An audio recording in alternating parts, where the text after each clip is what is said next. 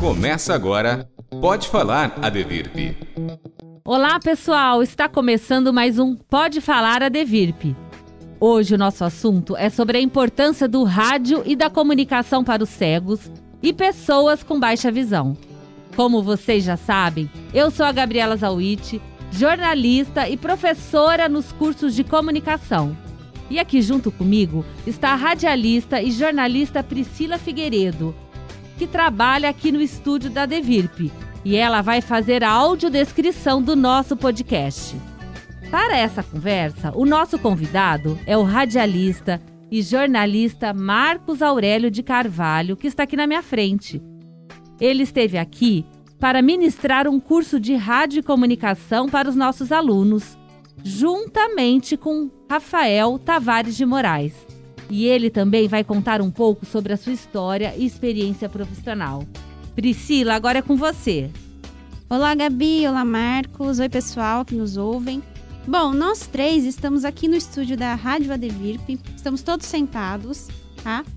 O estúdio ele tem paredes com tratamento acústico na cor cinza, portas e janelas de vidro, uma grande mesa com computadores e um microfone para cada um. Eu sou uma mulher branca de 29 anos, de estatura mediana. Os meus cabelos são castanhos e compridos para baixo dos ombros, estão meio presos, e eu visto uma camisa verde que é o uniforme da Adevip. A Gabriela é uma mulher branca de 46 anos, estatura mediana. Ela tem os cabelos pretos cacheados que estão soltos na altura dos ombros. Os olhos são castanhos, claros. Veste camisa preta com escrito Vozes e Pontos em branco. Calça branca, sapato de salto cinza. Ela usa uma máscara e óculos de armação preta retangular. O professor Marcos é um homem branco com cabelos parte castanho escuro e grisalho, Usa uma camisa social rosa, calça bege e tênis. Usa um óculos de armação redonda e usa uma máscara branca. É com você, Gabi. Vamos lá, Marcos. Olha, é um prazer estar que você esteja aqui com a gente no nosso estúdio, que eu chamo do coração da Devirp, né? O estúdio de rádio. Marcos, eu vou falar um pouquinho do seu currículo e depois a gente vai iniciar o nosso bate-papo. Maravilha. Bom, eu vi que você tem um extenso currículo, né? Você é jornalista, radialista e professor. É coordenador executivo da ONG Unir, com dois R's, que é União e Inclusão em Redes e Rádio. Uma organização social de educação inclusiva e comunicação que foi fundada em 1995. Você também é mestre em comunicação pelo programa de pós-graduação em mídia e cotidiano da Universidade Federal Fluminense e é jornalista formado na Universidade Federal do Rio de Janeiro. A sua atuação envolve a promoção de cursos em diferentes regiões do país e do mundo. Faz treinamentos com jornalistas, como fez na BBC World, em Londres e também na Alemanha. O curso é oferecido também em instituições e associações. E a atuação profissional nas mídias inclui passagens na Rádio CBN, na Rádio Tupi, Rádio Globo e Rádio MEC. Há dois anos, Marcos Aurélio atua como diretor e apresentador da Rádio ONCB. É uma emissora web da Organização Nacional de Cegos do Brasil. A partir de maio de 2021, passou a ser também o secretário de comunicação da entidade. Vamos lá, Marcos.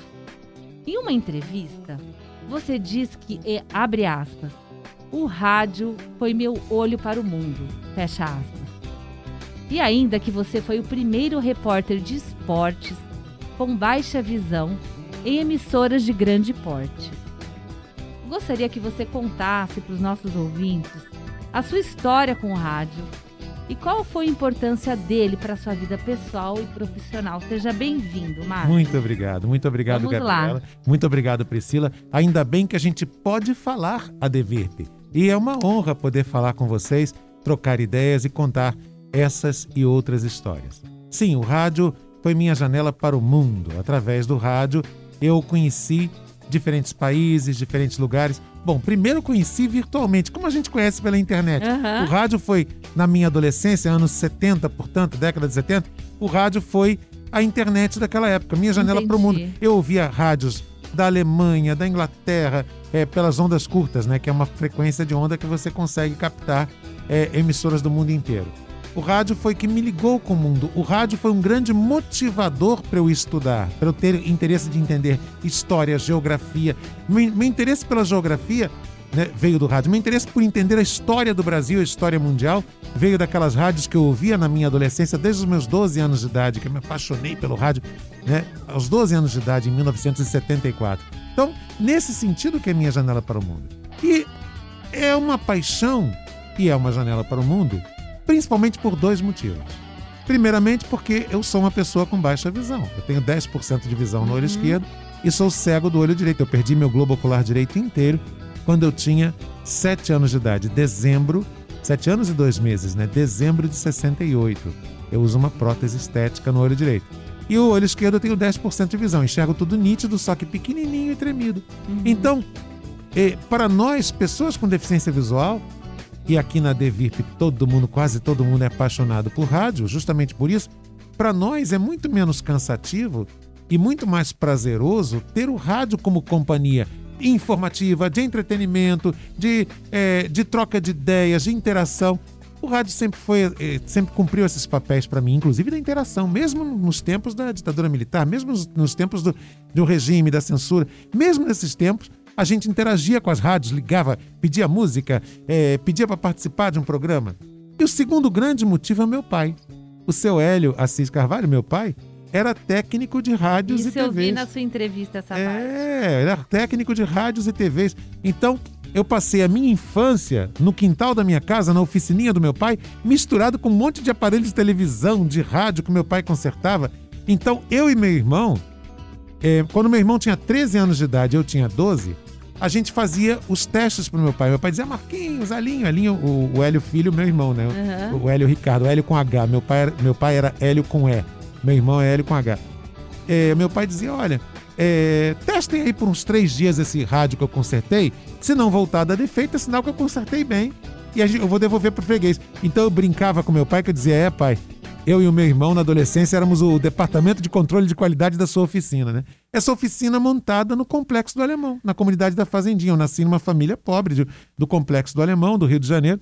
Então, o rádio é minha janela para o mundo, porque o contato com receptores de rádio e TV foi permanente na minha infância, permanente por causa do meu pai. Uhum. E o rádio é minha janela para o mundo, porque nós, pessoas com deficiência visual, somos apaixonados por rádio. Agora, e hoje, é, depois de adulto, como que é a como foi a reação do seu pai saber que você se tornou professor, né, locutor, que você realmente traçou sua vida profissional no rádio? Meu pai tinha muito orgulho disso. O meu pai não era exatamente uma pessoa de falar coisas muito amorosas. Aham. Assim. Meu pai, é, a família toda do meu pai, que na verdade eram nove irmãos, né?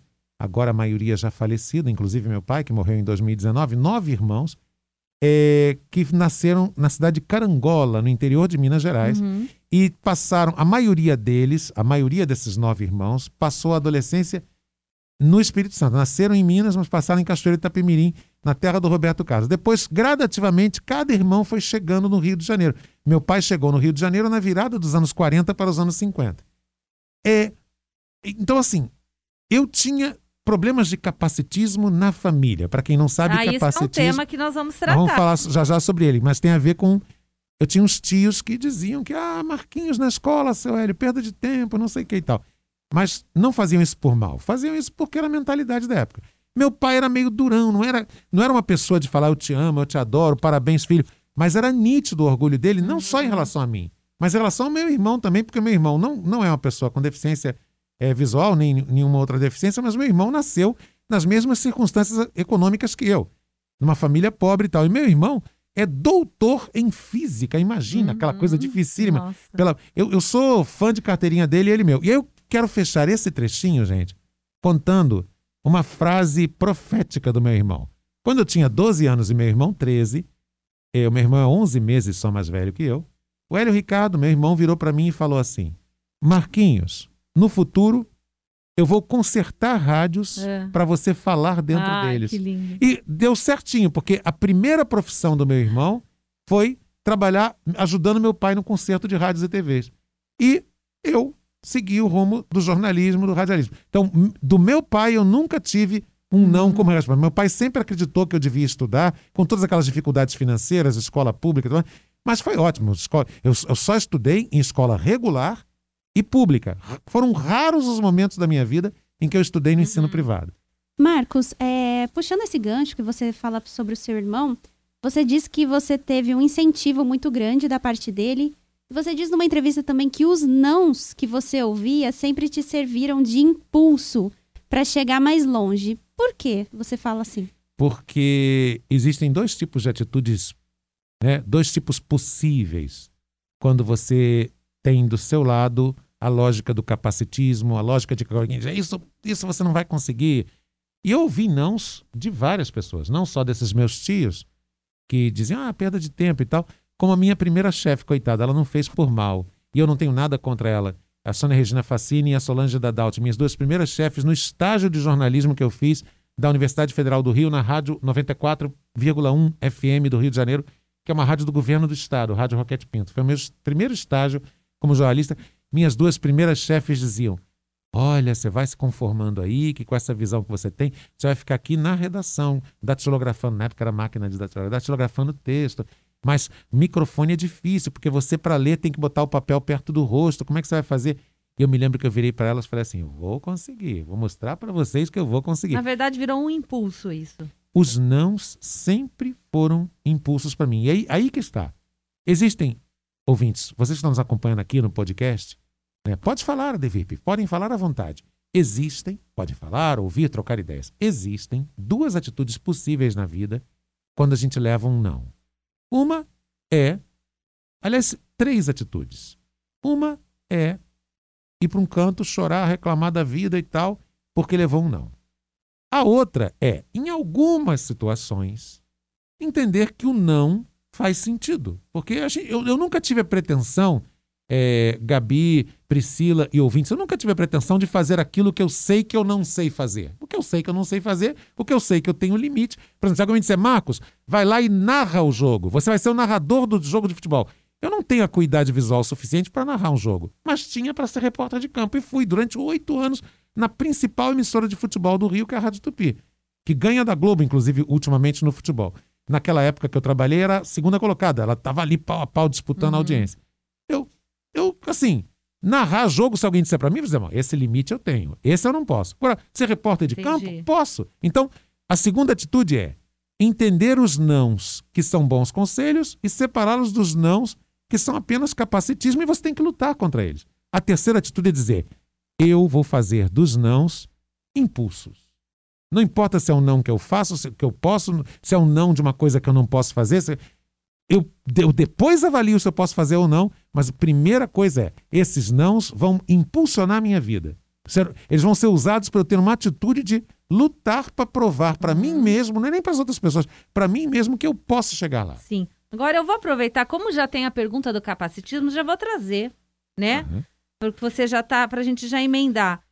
É, eu tinha pensado aqui, eu queria que você explicasse o conceito de capacitismo para quem não conhece, né? Que seria como afirmar que as pessoas mais capazes são as que não possuem deficiência Uhum. e plenas habilidades para o trabalho e para os relacionamentos em geral. Queria que você explicasse, né, o que, que é esse conceito e o que você acha sobre ele.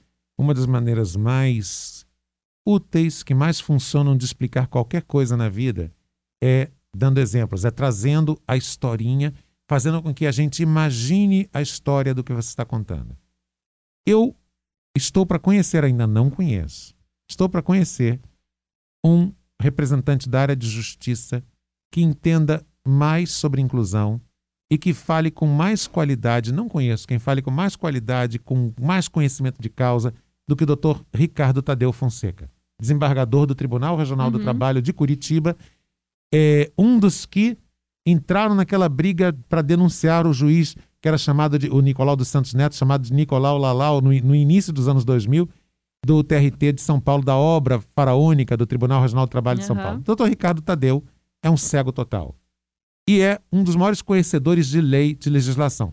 Se eu chegar numa pessoa que é capacitista, assim, eu estou fazendo isso para didaticamente explicar o que é capacitismo. Certo. Se assim, olha, eu tenho um filho, vamos supor que eu tivesse um filho que quer ser desembargador do Tribunal Regional do Trabalho, é o sonho dele, é cego total e vai saber falar de cabeça sobre todas as leis. que, que um capacitista vai dizer? Ah, isso não existe. O capacitista ele já parte do princípio que a pessoa com deficiência não vai conseguir algo.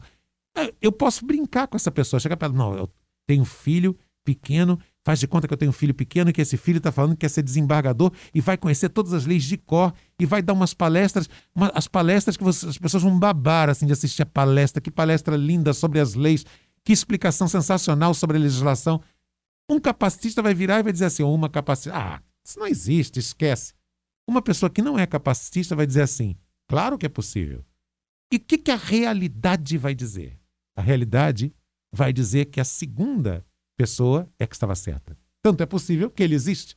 Aliás, Sim. não só ele. Uhum. O Ricardo Tadeu Fonseca dá palestras maravilhosas sobre legislação. O presidente da Organização Nacional de Cegos do Brasil, Beto Pereira, que também é cego total, dá palestras maravilhosas sobre todos os temas que envolvem defesa e garantia dos direitos de pessoas com deficiência. Gente, isso que eu acabei de explicar é a diferença entre uma pessoa capacitista e a não capacitista. A capacitista, ela vai o tempo todo partir do princípio que nós não podemos aquilo que sabemos que podemos. Devido a alguma, algum tipo de deficiência que essa pessoa possua, né? Isso. Ok, muito bom. É, você estava contando da, da sua história que você possui baixa visão congênita. Pensando nas tecnologias que a gente tem hoje, acessibilidade, eu te pergunto, como era a comunicação antes das redes sociais, antes do WhatsApp, desses aplicativos que a gente tem hoje? E a outra parte da pergunta, como as pessoas com deficiência podem utilizar e tirar o melhor proveito dessas tecnologias? Cada um vai encontrar aquelas tecnologias de acessibilidade, tecnologias assistivas mais adequadas para cada caso. Mas o que eu quero dizer é o seguinte: eu não tenho aquela postura, aquela, aquela atitude que alguns têm. Ah, no meu tempo tudo era muito mais difícil. Eu não, não penso assim na maioria uhum. dos assuntos. Na maioria dos assuntos eu não penso assim. Eu acho que cada época tem a sua dificuldade. Agora, nesses nossos, nessas nossas questões, isso é indiscutível, ninguém discute isso. Nessas questões que envolvem é, ferramentas que possam facilitar a nossa relação com o mundo do trabalho, sem dúvida, hoje temos muito mais do que na minha adolescência. Na minha adolescência, o que eu tinha era o que está aqui na minha mochila. São é. três óculos, um para cada função. É. É, de, áudio descrevendo para vocês, uhum. eu estou nesse instante pondo a mão na minha mochila. É. Além dos óculos que eu estou usando, estou abrindo uma caixinha de óculos arredondada e bem gordinha, bem cheinha. Dentro dela, estou abrindo e existe um, uma armação de óculos com as duas lentes, né? Dos dois lados, só que uhum. na lente do olho esquerdo, que eu enxergo, está encaixada um monóculo, que é como um binóculo só de um lado. Este equipamento, que se chama Telelupa Biótica S4X, eu tenho desde os anos 70, era o que eu usava para ser repórter de campo, para enxergar um pouquinho mais o jogo, mas mesmo assim era difícil, porque o, o campo visual fica curtinho. É, o que eu tinha era esse óculos de longe, esse, esses óculos que eu uso para é, andar, que é esse que eu estou usando agora na entrevista, e o meu de leitura, que está aqui no bolso da calça, que eu vou descrever para vocês. Estou puxando uma caixinha de óculos nesse instante, e tiro um cuja lente do lado direito é grossa só para contrabalançar o peso, mas o que importa é a lente do lado esquerdo, que é o olho que eu enxergo, e é uma lente grossa seis vezes. Ela multiplica por seis os 10,25 graus que eu tenho no óculos de andar. Só com esse que eu consigo ler letrinhas de todos os tamanhos. Então, era o que a gente tinha e só, Gabriela, Priscila e ouvintes. Eu não tinha nenhum outro recurso tecnológico que não fosse esses três óculos. Minhas ferramentas eram só. Hoje eu posso pegar a lente do meu celular, e fazer um zoom. Se eu quiser ver, por exemplo, a placa de um automóvel. Só não faço isso no meio da rua, que alguém pode achar que meu celular é de rico e nem é, e querer assaltar meu celular. Mas eu posso fazer um zoom e ver a placa do carro. Eu, eu, fazia, eu fazia sinal para ônibus, sabe como? Na minha infância, lá no subúrbio do Rio de ah. Janeiro. Quando aparecia um ônibus de uma cor parecida com a cor do ônibus que eu tinha que pegar, eu fazia sinal. Só que existiam várias empresas da mesma cor. Quando o ônibus chegava, porque eu só consigo enxergar o número quando está a um metro de mim. Então, quando eu chega e diz, ih, me enganei, aí vai embora. Fazer um sinal para o motorista. Então, é, eu levava na esportiva, vou fazer o quê? Eu levava no bom humor. Então, eu, é, ou no humor, se é bom ou não, não sei, mas no humor. Então, gente, na minha época, eu só tinha essas três coisas. Na rádio que eu estagiei, por exemplo, eu tinha que pegar notícias de jornal e transformar para o formato rádio. Nessa primeira emissora que eu trabalhei, uhum. na Rádio Rocket E eu ficava todo torto, gente, porque o jornal ficava em cima de uma mesa eu vou audiodescrever para vocês. E, e, a máquina de escrever era alta. Então eu tinha que datilografar com as duas mãos e eu tinha que dobrar meu pescoço até a altura da mesa, no lado esquerdo, para poder ler a notícia de jornal para transformar em formato de texto rádio. Eu chegava em casa e não, e às vezes tinha que sair, às vezes não, muitas vezes sair da rádio, ainda ir para a faculdade estudar à tarde e depois voltar para casa. E era uma jornada louca, porque tinha que ir ao centro, na rádio, Zona Sul, ficava o UFRJ, é o curso de rádio, e depois ir para o subúrbio. Então, assim, eu gastava uma hora e meia, duas no, no transporte, é, somando tudo.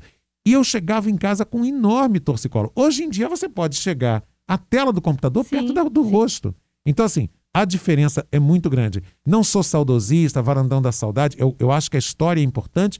A história só serve para duas coisas na vida da gente. Para aquilo que Santo Agostinho chamava de o presente passado ou passado do presente, quer dizer, os aprendizados das experiências que podem ser usados como passos adiante e a história serve também para homenagear quem mereça ser homenageado. Qualquer outro uso da história é mero ressentimento. A história não deve ser usada para ressentimento, para mágoa. Então, usem, meu conselho, usem as, as histórias e entender o processo histórico do país, o processo histórico, como que a história se deu para a tomada de decisões corretas. Ou seja, é a história que nos ensina as decisões que a gente deve tomar no presente. No mais, nenhum outro uso.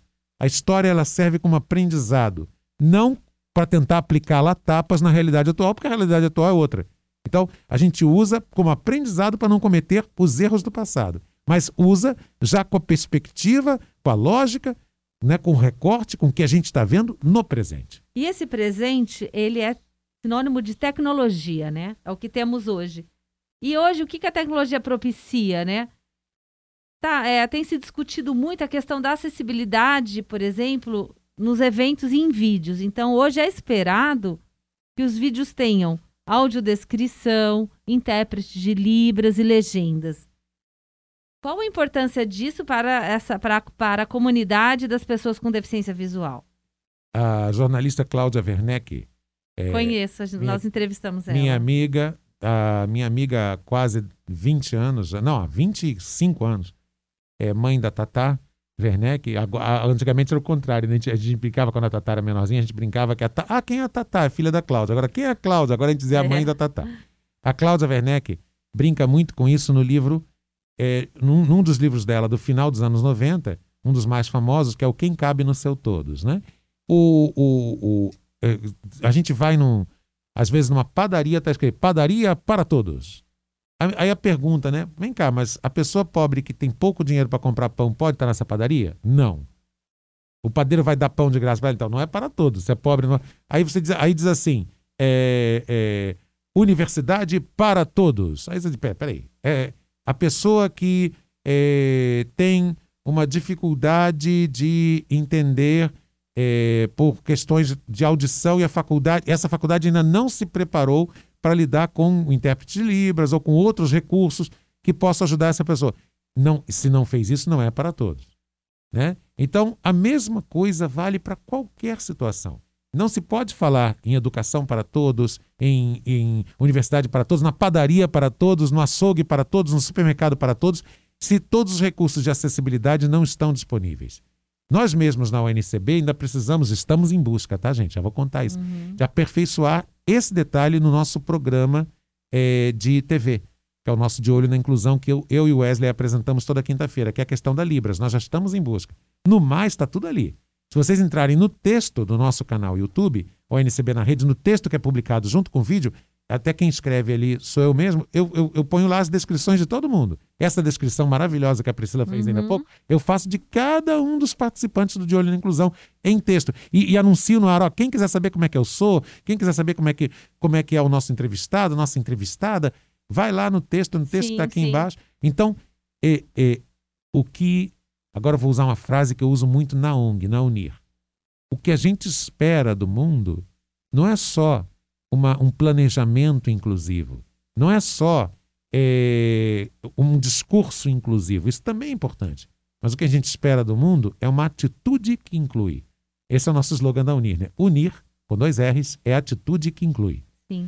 E a, inclusive a ONG lá da, da Cláudia Werneck, eles estão com o aplicativo Vem Cá né, que eles apresentaram, que ele, ele reúne premiado internacionalmente eventos com todas essas acessibilidades. Fizemos uma live com essas acessibilidades, é incrível e espero que esteja, isso esteja disponível, né, Priscila, para todo mundo. Eu acho que hoje, em alguns, lógico que não são todos os casos, mas na maioria, quando a pessoa fala, ah, esse lugar é para todos, ou vai falar de acessibilidade, cai muito mais no modismo do que efetivamente ser acessível.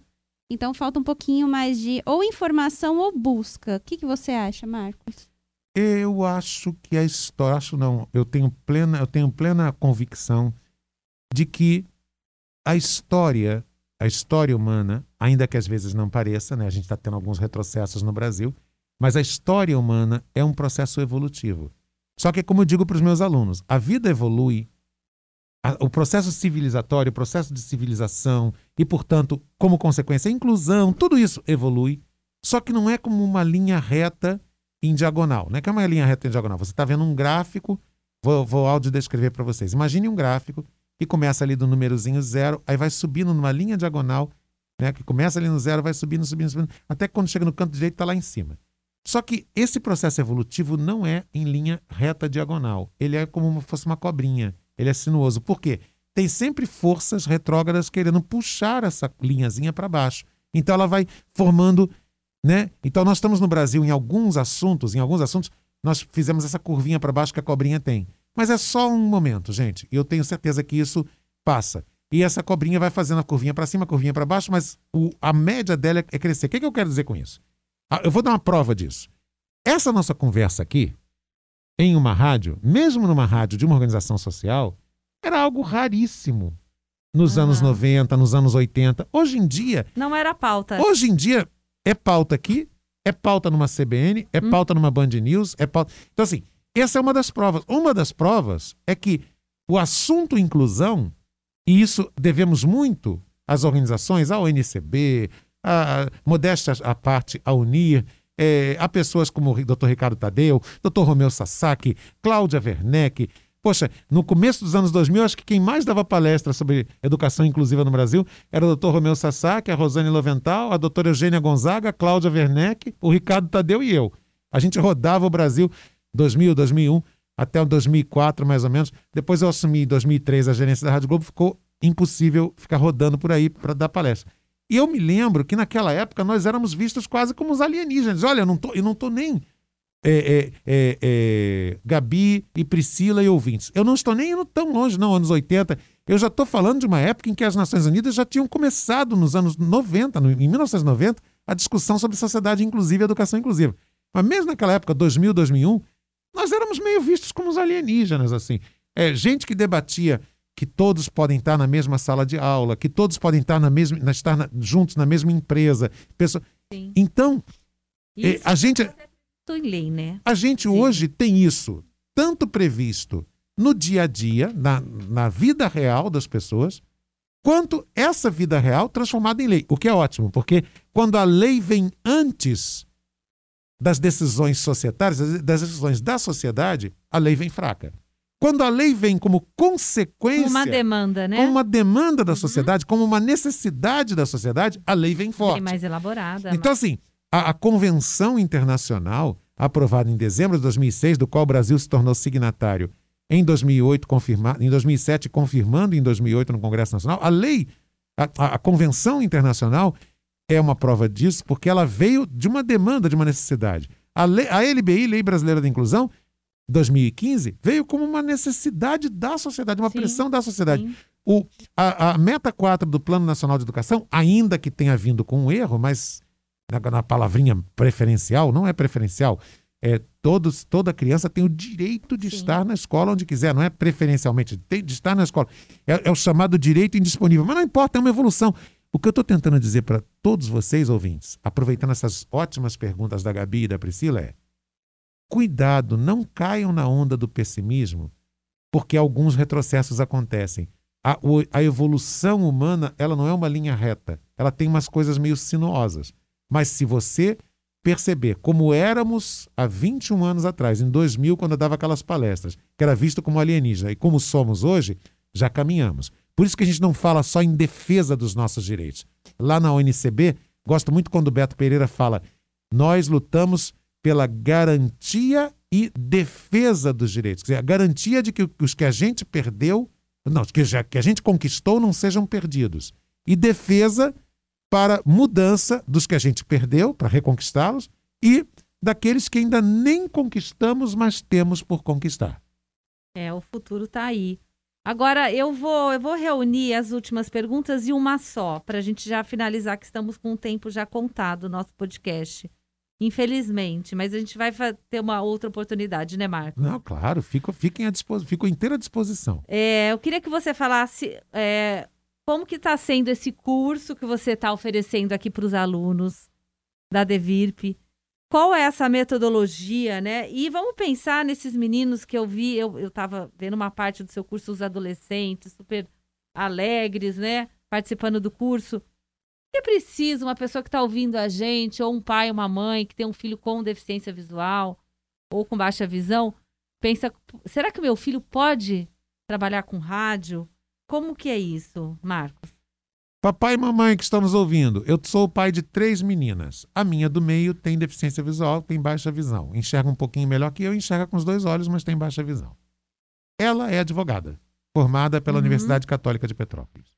Mariana é advogada. A Mariana é uma das pessoas de raciocínio mais rápido que eu conheço quando o assunto é trabalho, é de uma agilidade, de uma rapidez impressionante. É, o que eu quero dizer para vocês, papais e mamães, é que todos os nossos filhos e filhas, com as mais variadas deficiências ou não, têm talentos, têm contribuições a dar ao mundo. É, a época do Corcunda de Notre Dame encostado na torre passou. Aliás, ela já estava superada na sociedade é, integracionista. Deixa eu explicar rapidamente isso para vocês. No mundo ocidental, eu falo muito isso nas minhas palestras. No mundo ocidental, existiram quatro etapas, quer dizer, existiram três, estamos na quarta, de como as pessoas atuam com quem tem deficiência, com os filhos, a história né, de como lidar com os filhos, como lidar com os amigos e tal. A primeira etapa, em algumas etnias, era o extermínio puro e simples. Isso é antes da idade de Cristo. É, pessoa com deficiência era em muitas, em muitas etnias, era, eram, essas pessoas eram vistas como alguém que pecou muito, até brinco muito com isso na minha palavra, Ih, eu devo ter pecado a beça na, na encarnação anterior, alguém que uhum. pecou muito e por isso eram punidos da sociedade por ter nascido. Algumas etnias pensavam assim. Outras pensavam o seguinte: ah, não é um pecador, mas é improdutivo, então é disfuncional, não tem. Então, essa era cruel a primeira etapa. A segunda etapa, principalmente a partir da, do cristianismo, da Idade Média, e a Idade Média, consequentemente, era do não pode matar. Matar é pecado, então não, não vou excluir, porque já é uma evolução, né? Pelo menos morto a gente não era. Mas fica isolado lá. Que, é, que tem toda uma literatura em torno disso. Uhum. O Cocunda de Notre Dame é isso, né? Lá, uma pessoa que é diferente, você isola da sociedade, porque é estranho você ver aquela pessoa, que coisa. Mas não vai matar, né? Matar é pecado. Aí veio uma. Olha como é como a história é evolutiva, ainda que às vezes não pareça. Aí veio uma terceira etapa que começa no século XIX, aí já pertinho daqui. Nossos tataravós já eram vivos, bisavós, tataravós e tal. É, começa no século XIX, 1800 e tal, tal, tal, começam a ser implantadas as escolas especiais. O Instituto Benjamin Constant no Rio, depois, uhum. mais tarde, veio o Padre Chico em São Paulo. Tal, que é, que é e no, no caso do, das pessoas com deficiência auditiva, é, o INES no Rio de Janeiro, o Instituto Nacional de Educação dos Surdos, que é uma ideia muito evolutiva. Agora ele não é nem exterminado, nem colocado dentro de uma torre, não dentro de uma torre, de uma sala, de um quarto. Agora ele vai, ele vai estudar. Pelo menos ali, para o cego, vai ter o sinal sonoro, como tem aqui na Devip. Vai atravessar a rua. Nos outros lugares, se ele quiser transar, e para o motel não tem sinal sonoro na porta do motel. Se quiser ir no, no, na balada, não tem sinal. Mas pelo menos na nossa querida instituição tem. Sim. Ok, já é uma evolução. E é o modelo integracionista, quer dizer, então já não é mais o extermínio, já não é mais apenas não vou matar, mas vou isolar. Não, eu vou integrar essa pessoa à sociedade. Mas é aquela história, eu integro a um modelo que já existe. Tem a sociedade, eu não tenho que adaptar nada na sociedade, eu tenho que apenas fazer pequenas adaptações aqui e ali, botar um sinal sonoro na porta da instituição, e ele é como se ele não fizesse mais nada na vida, né? Ele não faz sexo, ele não namora, ele, ele só vai, ele ou ela só vão na instituição. Ok, já é uma evolução. Tem só instituição. Anda, só anda é. na avenida, né? Porque às vezes só tem o piso tátil é. na avenida, nas outras é. ruas não, não tem. Não tem. É. é. como se só andasse. Mas já é uma evolução. É melhor do que o extermínio antes de Cristo e melhor do que não vou apenas matá-lo, mas vou deixar na torre. ou, na, ou na, no quartinho. Já pelo menos sai, vai estudar. Que legal. Orientação, mobilidade, habilitação, reabilitação. É uma evolução, mas ainda não é inclusão. Aí vem o conceito de sociedade inclusiva. No conceito de sociedade inclusiva, que é a quarta etapa, que é na qual nós estamos, mas ainda temos muito que construir, na sociedade inclusiva, não é a pessoa com deficiência que tem que se adaptar ao mundo já existente, porque o mundo existente não quer se auto-questionar, porque já existe. Não. Na sociedade inclusiva, o mundo é que tem que se adaptar à existência da diversidade humana, dos diferentes tipos de cidadão, que é o que diz a Cláudia Werneck. Quem cabe no seu todos? Né? Se você, se você não tem uma sociedade onde todos caibam, não é sociedade inclusiva. Mas estamos caminhando para lá. Nós não somos ainda no Brasil uma sociedade inclusiva, mas estamos caminhando para lá. É, até em algumas coisas estamos mais avançados que outros países. Por incrível que pareça, o Brasil, apesar de todos os nossos percalços, de uns 20 anos para cá, tem dado alguns saltos de qualidade na educação inclusiva uhum. maiores do que países vizinhos nossos famosos. E a Devirp é um exemplo disso? A Devirp é um exemplo disso. E a Devirp tem um conceito que é fantástico, que ela trabalha na lógica do contraturno. Eu, como educador, entendo isso como uma grande evolução. Quer dizer, a Devirp ela não isola o estudante cego e com baixa visão da escola regular. Ele vai na escola regular, mas ele tem um contraturno na Devirp para todo o trabalho que envolve é, habilitação, reabilitação, orientação e mobilidade. Então, uh, a, o entendimento da Devirp é o entendimento que eu, por exemplo, tenho. Quer dizer, a, as instituições de habilitação, reabilitação, orientação e mobilidade, elas funcionam em apoio é o conceito de sala de hum. apoio, de ambiente de apoio, em apoio, em complementariedade ao trabalho que essas crianças vão ter no convívio com todas as crianças na educação regular. Sim, e me conta como que foi chegar aqui e conhecer esses adolescentes, esse curso, é, como foi a sua recepção e o que você, eu imagino que você esperou algo desse curso e como que ele está se desenvolvendo? Na despedida com eles, é, ainda há pouco antes da gente gravar esse podcast, eu falei para eles o seguinte: que eu falei lá, vou falar aqui. É, pegar quatro horas de ônibus, vir até aqui, dormir pouco para poder cumprir todo o horário, ah. é, e depois pegar mais quatro horas de ônibus, seria extremamente cansativo se fosse apenas isso. Pegar quatro horas de ônibus, pegar já, pegar por outro lado, né? Pegar quatro horas de ônibus, chegar aqui, dar uma aula ontem, dormir pouco, acordar cedinho, é dar aula das 8 da manhã até as 5 da tarde e pegar mais 4 horas. É uma tarefa muito prazerosa quando você convive com talentos, gente com um potencial enorme e crianças. Tem, tem estudantes de 12 a 19 anos aqui, uhum. talentosíssimos e que fazem umas perguntas inteligentíssimas. A rapidez deles de, a cada novo assunto que eu abordo, puxar uma nova pergunta. Uhum. Então, eu sou apaixonado por essa missão. Na verdade, Priscila, Gabi e ouvintes.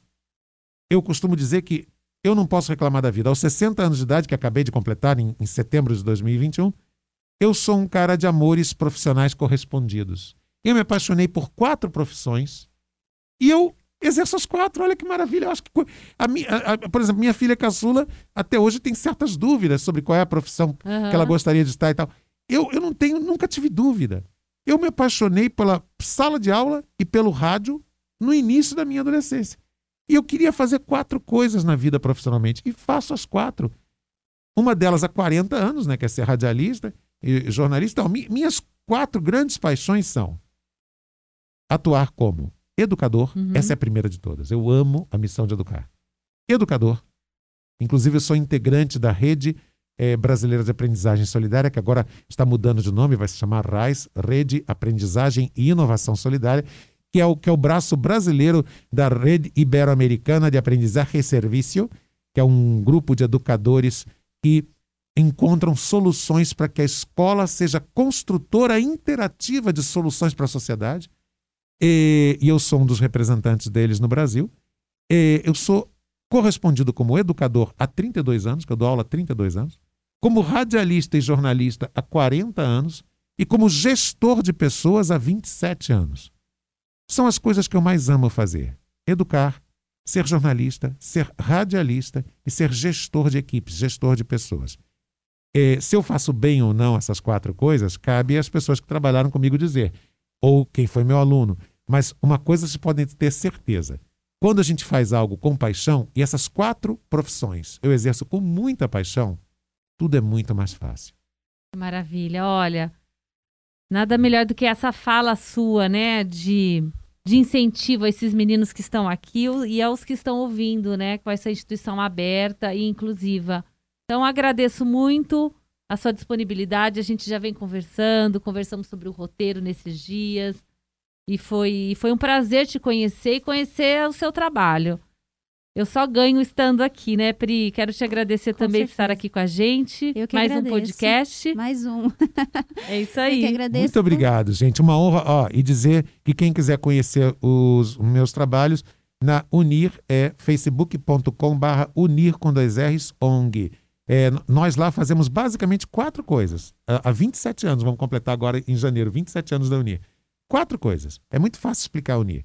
A gente dá, a- mais antiga que a gente faz, a gente dá treinamento para que organizações sociais façam rádio. É o que eu estou fazendo aqui na Devip, Uhum. inclusive. Quer dizer, é, na verdade, o que eu estou fazendo na Devip aqui atende a dois dos quatro das quatro linhas, de, duas das quatro linhas de ação da Unir. Então a gente treina, por exemplo, uma ONG feminista quer falar sobre direitos das mulheres, mas elas nunca fizeram rádio. Eu vou lá na Entendi. cidade delas e treino para rádio. Então, organizações de sociedade civil. Segunda coisa que a Unir faz é treinamento de jovens de comunidades carentes para o rádio. A gente vai numa favela num lugar, e a gente, através do treinamento de rádio, gera emprego e renda para esses jovens. Ou numa comunidade pobre, numa. Uma das nossas ex-alunas é a Karen Rios, que aliás fala, Hum. a cantora do grupo Ruge, que foi que é atriz, ela fala mesmo, foi aquele curso de, do- de 1997 da Unir e da Rádio Novos Rumos que me ajudou a ser cantora atriz. Segunda linha, a terceira linha de ação da então a primeira entidade, segunda jovem, terceira justamente a inclusão. Dar aulas mistas, sempre com turmas misturadas, pessoas com e sem, Sem deficiência. E a quarta linha do nosso trabalho é pegar o jornalista que já está pronto ou que está estudando na faculdade de comunicação e a gente dá o comunicador inclusive integral para eles, dá o curso. A Carolina Moran, que é a atual âncora das 5 da tarde, junto com o Rodrigo Bocardi da CBN, foi nossa aluna Olha. do Comunicador Integral 98. A, e, e, nossa, Isso, hein? é, a, gente pega, a gente pega o profissional que já existe, que já trabalha ou que está se formando em jornalismo e Uhum. trabalha com ele uma visão inclusiva e de educação Nossa, integral Maravilha. do rádio. O que é Então, gente, esse é o convite.